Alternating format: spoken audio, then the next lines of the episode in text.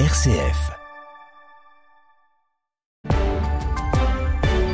RCF, il est 19h. Le journal Margot Emmerich. Bonsoir à toutes et à tous et bienvenue dans cette nouvelle édition du 19h. Au sommaire, ce soir, le premier bilan de la tempête Kiaran en France. Deux personnes ont perdu la vie. Le reste concerne surtout des dégâts matériels. 14 départements restent ce soir en vigilance orange au vent violent et au risque d'inondation. À Gaza, les réfugiés pris au piège des bombardements après les attaques menées contre le camp de Jabalia. Médecins sans frontières condamnent les frappes israéliennes qui ont fait près de 200 morts d'après le Hamas. Le pape François se rendra à Dubaï pour la COP28 début décembre. C'est la première fois qu'un souverain pontife participe en personne à un sommet de la COP depuis sa création en 1995. Et puis nous finirons en musique avec un peu de douceur et le dernier titre des Beatles réunis dans un dernier titre grâce à l'intelligence artificielle.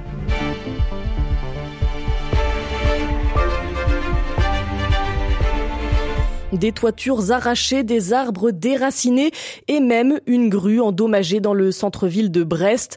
Après le passage de la tempête Kiaran dans le nord-ouest, les témoignages d'habitants se multiplient. Tous racontent des scènes d'une violence inédite.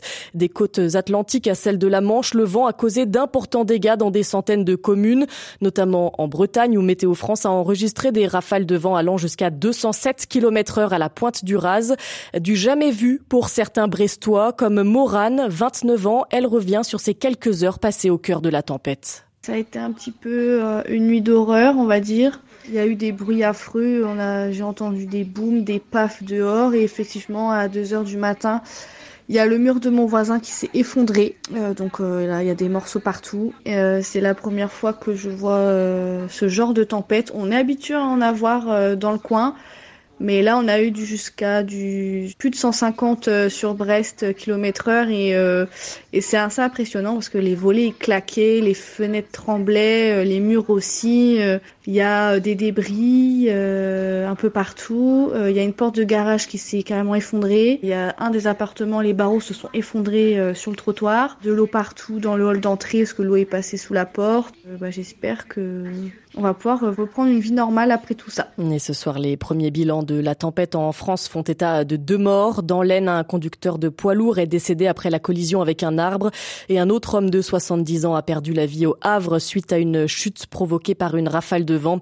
Le ministère de l'Intérieur fait également état de 16 blessés, dont 7 sapeurs-pompiers. Mais ce soir, plus aucun département n'était en vigilance rouge. 14 restent en vigilance orange au vent violent, aux vagues submersions, mais aussi pour des risques de crues dans le pas calais La Corse est quant à elle en vigilance pour des risques d'inondation.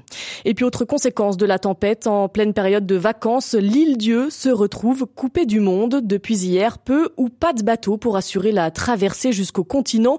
Nicolas Aurin est serveur à la Crêperie Bleue, un restaurant situé à Port-Joinville face au quai du débarquement.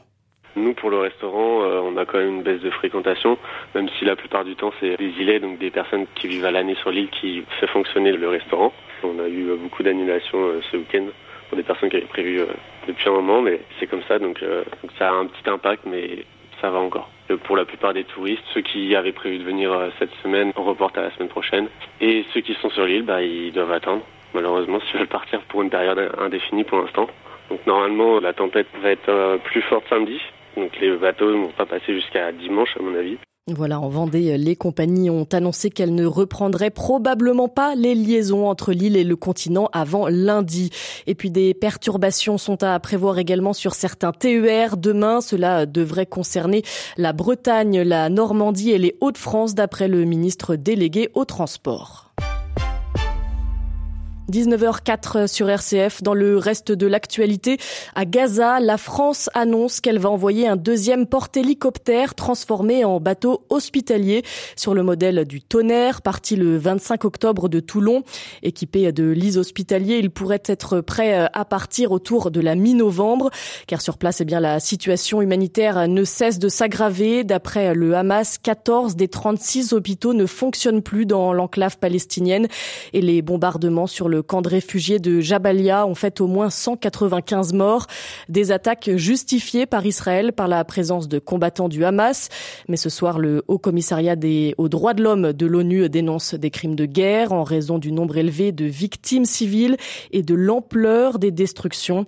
Ce camp de réfugiés situé dans le nord de la bande de Gaza est le plus grand camp de la bande de Gaza avec près de 116 000 personnes. Israël avait demandé son évacuation, ce qui semble impossible Léo Kans, chef de mission de Médecins sans frontières. On parle de camp de réfugiés. On est en train de demander à des réfugiés de devenir encore une nouvelle fois réfugiés. 60% euh, de la bande de Gaza, c'est déjà des gens qui sont réfugiés ces camps de réfugiés sont surpeuplés, il y a beaucoup de gens qui y habitent et c'est envoyer des bombes de la taille de ce qui a été envoyé hier et avant-hier, c'est tout à fait criminel, c'est tout à fait euh, inconscient et on peut pas euh, dire parce qu'il y a un combattant qui est dans un camp euh, envoyer une bombe et qui va tuer 100 civils. Il n'y a aucune proportionnalité là-dedans. Et nous, encore une fois, on reçoit les patients civils à l'hôpital. On voit des, gens qui arrivent, des enfants qu'on ampute à l'hôpital parce qu'ils ont perdu un bras.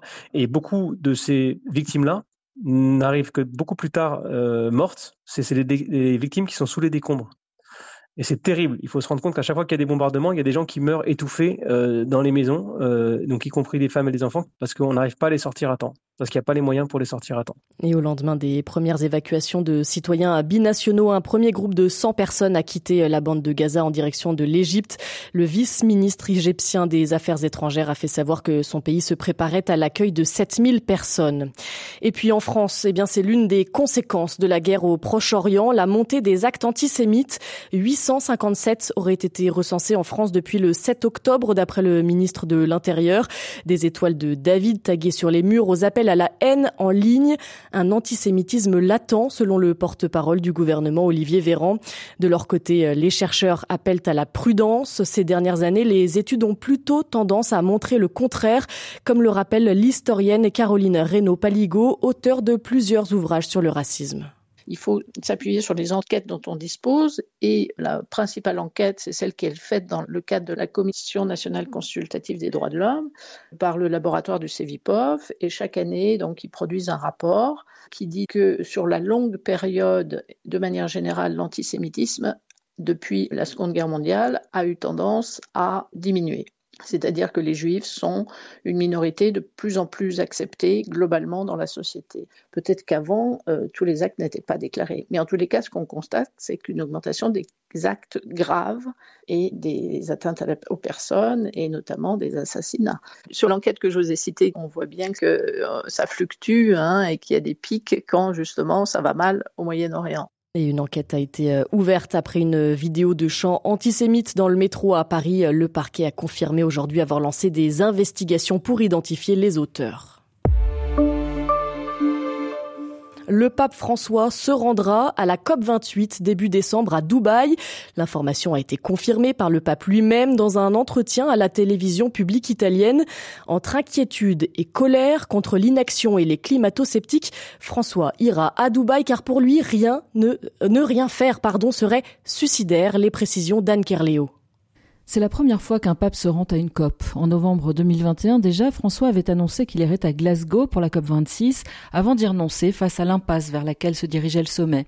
Mais cette fois, l'urgence est trop grande. Le monde s'effrite et s'approche peut-être d'une rupture, écrit-il dans Laudate Deum, publié le 4 octobre. La tonalité de ce texte témoigne de l'immense inquiétude du pape et de sa colère face à l'inaction des responsables politiques et économiques. Pourtant, il refuse la résignation. On peut encore tout arrêter, affirme-t-il dans l'entretien à la RAI, notre avenir est en jeu, nous devons faire preuve de responsabilité. Alors quel impact peut avoir sa participation à la COP? Peut-il contribuer à ce que l'accord de Paris ne soit pas définitivement enterré? Nombre d'activistes estiment que ce genre de parole forte peut aider à construire un nouvel imaginaire et appuie leur lutte. Pas sûr que les papes changent le monde, mais on trouve dans l'histoire récente des exemples d'interventions fortes des chefs de l'Église catholique sur la scène mondiale. En 65, la célèbre supplique de Paul VI à l'ONU, jamais plus la guerre, jamais plus la guerre, avait donné du cœur à l'ouvrage aux militants et militantes et porté un imaginaire de paix. On peut aussi évoquer le rôle jugé clé par certains de Jean-Paul II dans la fin de la guerre froide et notamment dans la chute du régime communiste en Pologne. Merci Anne Kerléo. À Mayotte, la distribution des bouteilles d'eau va être étendue à toute la population à partir du 20 novembre. C'est ce qu'a annoncé le ministre des Outre-mer, Philippe Vigier.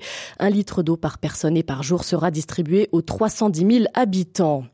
Le ministre de la Justice, Éric Dupont-Moretti, restera à son poste pendant la durée de son procès du 6 au 17 novembre. Éric Dupont-Moretti est soupçonné d'avoir usé de ses fonctions de ministre pour régler des comptes avec des magistrats avec lesquels il avait eu des différends quand il était avocat. Allez, on termine en musique. Une semaine après le nouvel album des Rolling Stones, c'est au tour des Beatles de faire parler d'eux. Autant les papis du rock impressionnent par leur longévité en sortant un nouvel opus à 80 ans, autant les Beatles ont encore un train d'avance puisqu'ils font sortir un titre Now and Then, c'est le titre du morceau présenté comme la dernière chanson du groupe. 43 ans après la mort de John Lennon et 22 après celle de George Harrison, les quatre garçons sont à nouveau réunis notamment grâce à l'intelligence artificielle, Baptiste Madinier. Cette chanson part en fait d'une maquette enregistrée dans les années 70 par John Lennon. Après sa mort, sa veuve Yoko Ono remet la bande au reste du groupe en 1994 avec seulement la voix et le piano. It's true. La bande est ensuite retravaillée, complétée, mais vous l'entendez, la qualité n'est pas suffisante pour sa sortie. George Harrison s'est donc opposé à toute diffusion. Alors pourquoi maintenant? Eh bien parce que grâce au progrès de la technologie et l'arrivée de l'intelligence artificielle, cela a permis de séparer les pistes. On s'est retrouvé avec la voix de John claire comme du cristal, a expliqué Paul McCartney. Le second membre du groupe encore vivant, Ringo Starr, accepte de se relancer dans l'aventure. Paul rajoute piano et basse, Ringo les batteries, un enregistrement particulier à Los Angeles. C'était comme si John était là, témoigne Ringo Starr. On rajoute les enregistrements de George Harrison de 1995 avant sa mort et la voix de Lennon et on obtient Now and Then.